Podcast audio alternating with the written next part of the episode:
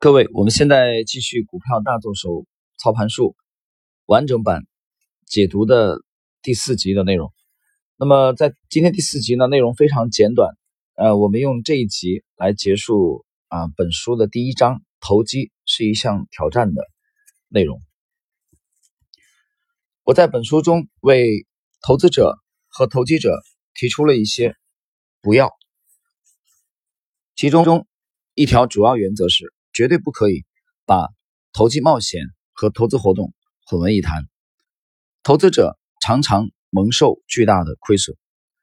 没有其他原因，就是因为他们当初正是抱着投机的念头来买股票的，因此付出了代价。我们经常听到一些投资者声称：“我用不着担心股票行情波动，也不用担心经纪人催着追加保证金，我从不投机。”不买股票就是为了投资。如果他们的价格下跌，迟早总会有一天啊涨回来。在这些投资者当初买进股票的时候，曾经相信这些股票具有很好的投资价值。不幸的是，时过境迁，这些股票的基本面后来遭遇剧烈的变化。从此，当初所谓价值型股票常常转化成纯粹的投机型股票，其中有一些股票甚至干脆不复存在了。当初的投资化为泡影，投资者的宝贵资本也随之一去不返。之所以发生上述这种现象，是因为投资者没能清楚地了解，虽然他所谓的投资本来的确是打算长期持有的，但是这个股票的价值将来也许要重新面对新情况的考验，而这些新情况可能损害了该股票的盈利能力。就在这位投资者弄清楚新情况之前，这个股票的。投资价值已经大大缩水了，因此，成功的投机者在其冒险生涯中总是如履薄冰地守护自己的账户资本。投资者对此也同样大意不得。如果能够做到这一点，那么那些喜欢别人称自己为投资者的朋友，啊，将来也就不会被逼上绝路，万般无奈的变成投机者了。当然，他们的信托基金账户也就不会如此大幅度贬值了。呃，当我们读到这里啊，其实我我想起来了啊，这个，呃，芒格大概讲过类似的话啊，他说，就是他觉得很可笑啊，有人把这个股票的这个分，呃，这个这个分为价值型的和这个啊成长型的，他觉得从本质上来讲，其实没有什么区别，就他认为其实所有好的投资都属于价值投资，也就是他觉得根本没有必要那么复杂，还分为什么价值型的股票啊啊成长型的。成长型的和价值型的，连这个区分都是多余的。当然，老芒格呢，由于这个年龄的啊原因，我们知道他是他已经九十五岁了。呃，其实人呢，其实越活越简单，对吧？你你有没有发现啊？你童年的时候，你觉得这也好吃，那也好吃，所有的这这些啊，很多生活中很多很多美好的事情，其实真正等你到了这个随着年龄的增长，你发现其实值得你珍惜的东西非常少啊，值得你喜欢的东西也非常少，值得你喜欢的人也也特别少。不是吗？也就是说，随着年龄增长，其实，呃，逐渐的，我们在不由自主的，其实，这个走向了极简主义啊，越来越简单啊，不喜欢见你不想见的人，不喜欢做你不想做的事啊，越来越不喜欢委屈自己。那么，老芒格随着年龄的增长，那么他啊，对投资的感悟，对人生的感悟，他也是这个尊崇极简主义。所以他觉得所有的好的投资啊，都是属于价值投资，也就是实际上是被相对低估的，在这个介入的位置，那么未来它的空间上升空间是比较大的。当然，芒格是大而化之的来看这个问题啊。呃，就刚才的这一段的内容，呃，那么其实呃，利弗莫尔跟我们这个提到了这个散户经常遇到的问题啊，当初是是抱着投机的。呃，想其实想短期的这个搏一下股价短期的这个表现，啊，结果很不幸就被套了，啊，被动的变成了这个长期的这种持有。好，我们继续。你一定记得，过去人们觉得把钱投资在纽约啊，纽黑文和哈特福特铁路公司比存在银行还安全。一九零二年四月二十八日，纽黑文公司的股票成交价格是每股两百五十五美元。一九零六年十二月，芝加哥。米尔沃基和圣保罗公司的股票成交价格是一百九十九点六二美元。当年一月份，芝加哥西北公司的股票成交价格是每股两百四十美元。同年二月九日，大北方铁路公司的股票成交价格为每股三百四十八美元。当时所有这些公司都在派发优厚的红利。今天我们再来看看当年这些投资性股票吧。一九四零年一月二日，也就是距离刚才这个作者啊，啊利弗莫尔讲的这个时间大概过了四十年之后吧啊，三十八年、三十六年以后，我们看看这些股票的当年啊所谓的这些明星股票的到底成什么样了。四零年一月二日，他们的报价分别为纽约。纽黑文和哈特福德铁路公司的股票每股零点五零美元，芝加哥西北公司的股价啊则位于十六分之五，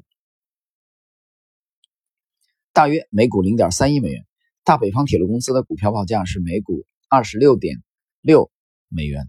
一九四零年一月二日，没有芝加哥米尔沃基和圣保罗公司股票的报价，但是在一九四零年一月五日，它的报价是每股零点二五美元。很容易就能接下去列举数百只类似的股票，它们当年风行一时，被看成是金边投资，但在今天价值寥寥无几，乃至一文不值。就这样，伟大的投资倾覆尘埃，而那些投资者眼看着巨额财富不断的挥发，最终化为乌有。呃，这一段其实利弗莫尔他想说明的就是啊，没有这个永恒的啊这种明星。当然有人有人会反驳我啊，他说：“你看这个从茅台上市，呃，就零三年前后吧，上市以后，如果你一路持有，那茅台带给你了这个这个上百倍的这种回报，对吧？比如说这个呃片仔癀啊，比如说这个当年的张裕啊，那张裕现在不大行了啊，等等等等，包说包括这个上当初这个当年上市的万科啊，等等等，就中国 A 股还是提供了一些这种啊长线持有的获利啊丰厚的这种很丰厚的。”啊，这些标的优秀的标的，这一点其实我们不否认。但是利弗莫尔他讲的是另外一层含义啊，利弗莫尔讲的是绝大多数的股票，它其实是没有多少长线持有的价值的。他认为是对绝大部分的股票而言啊，比如说你这三十八年过去啊，这股价都跌成那样了，但是当年他们非常的辉煌。其实我觉得，其实不单是这个啊，其实我们时间跨度哪怕没有这么长，你想一想，这个一五年啊。我们举一个例子，大家大家去看中国 A 股有一个股票啊，很有名，就是这个我们的神车啊，中国神车，大家应该应该还记得啊，这个这个这个股票在当年是是绝对的光芒万丈，但是你看看他第二年，看他一六年、一七年成什么样所以说，呃，利弗莫尔在开篇的第一章啊，他讲投机是是一项挑战，具体讲到这一段。他想说明呢，其实我认为还是啊，暗暗的又在吻合他在整个的第一章提出来的那个观点。时间，时间非常重要。在昨天晚上我重读这个芒格的啊内部讲话的时候呢，芒格有有一段话是这样讲的，他讲就是说，其实啊一个建议啊，作为作为一个建议来说，它的价值有时候并不是特别的重要，但是这个建议在什么时间啊给你，或者你什么时间读到，反而更重要。其实老芒格讲的这个意思啊，其实也是在强调时间的重要性，就是我觉得也是择时的重要性。好的股票，你没有把握好的介入时机，同样不会有很好的收益啊，甚至还会产生亏损，不是吗？想想这个道理。好，我们结束这一段。股市投机者也有赔钱的时候，但是我相信下面这种说法是经得起推敲的。单单在投机活动中亏掉的金钱和那些啊抛开头寸不管的所谓投资者亏掉的巨额金钱相比较起来，不是更多，而是更少。以我的观点来看，这些投资者才是大赌徒，他们下场啊投下赌注，一赌到底。如果赌错了，他们就输个精光。投机者们也许会在他们买进的同时也卖出，但是如果这位投机者还算明智的话。他将认识到，如果他维持行情记录的话，危险的信号正在警示他，所有的地方都不大对劲。如果他立即行动，就能把亏损限制在最小幅度内，等待更有利的机会再进入市场。当一个股票的价格开始下跌时，没人能够说清楚它到底还要跌多深。在一轮普遍的上涨行情中，同样没人能够说清楚一个股票最终的头部在哪里。把下面几项要点摆在你脑子里最突出的位置上。要点之一，绝不要因为某个股票看起来价格过高而卖出它。你也许看着一只股票从十美元上涨到五十美元，认定它的成交价已经高得太离谱了。这个时候，我们恰恰应当研究判断有没有任何因素可能阻止它在盈利状况良好、企业管理层优秀的条件下，从五十美元开始继续上涨到一百五十美元。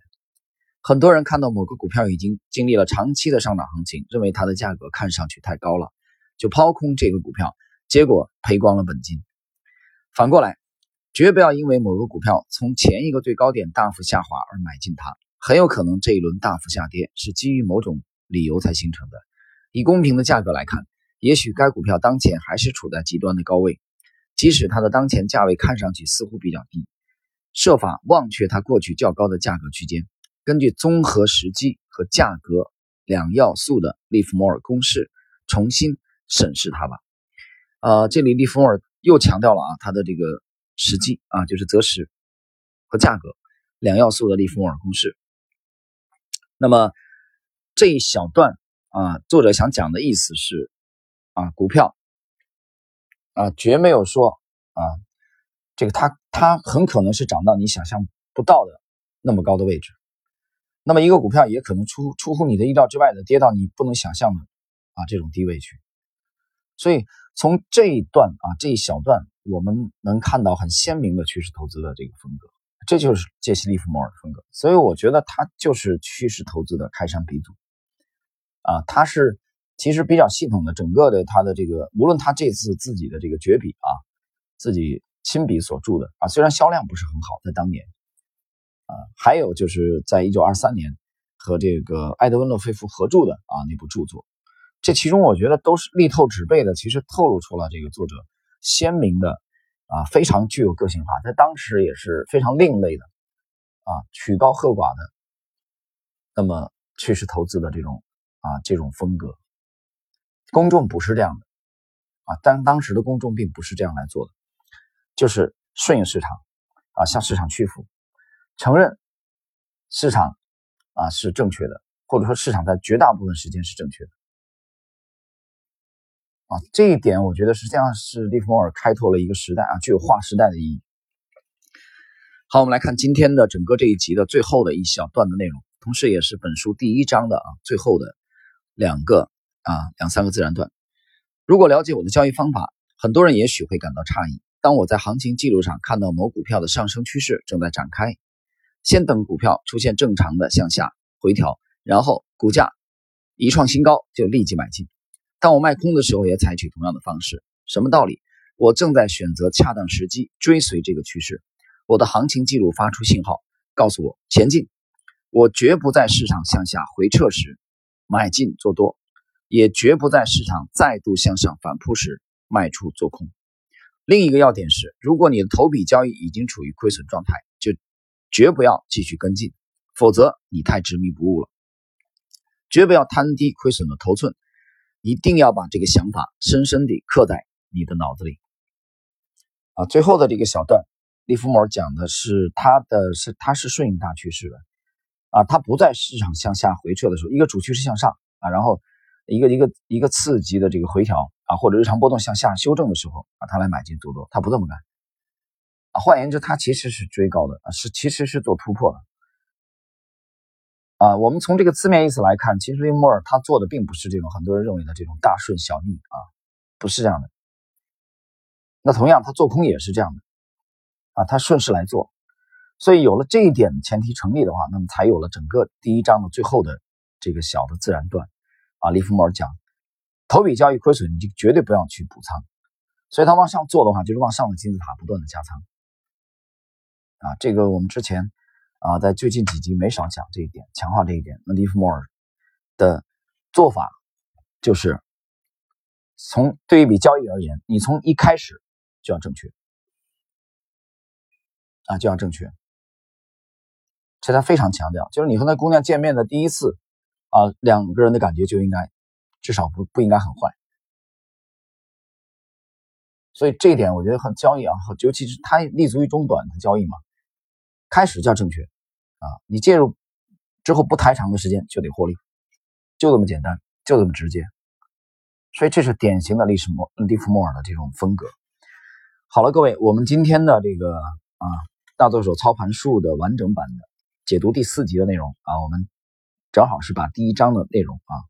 结束。那么从下一集啊第五集开始呢，我们将进入本书第二章的学习，何时入场